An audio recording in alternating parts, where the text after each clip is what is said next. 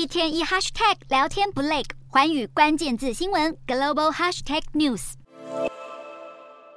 一架无人机自夜空中盘旋而下，当飞到克里姆林宫上方，瞬间爆炸起火燃烧。俄方随即指控乌克兰主导这一场攻击，想要暗杀俄罗斯总统普丁。莫斯科已经把所谓的刺杀普丁事件列为恐攻，展开调查，也宣布自三号起全面严禁无人机飞进莫斯科空域。普丁亲密盟友俄国前总统麦维德夫率先发文开轰无人机攻击事件，让莫斯科别无选择，只能消灭乌克兰总统泽伦斯基跟他的党羽。但面对指控，乌克兰则是一概否认。案发当下，当时正在芬兰出席北约峰会的泽伦斯基也痛斥普丁拿无人机攻击克宫一事当作借口，合理化自己的侵乌行径。泽伦斯基再三强调，乌克兰会用尽一切办法解放自己的土地，但不会攻击他国。随后，美国国务卿布林肯也发声力挺泽伦斯基。当被记者问及如果乌克兰主动攻击俄罗斯领土，美国将如何回应，布林肯只回了一句：“乌克兰完全有权利自行决定以何种方式自我防卫。”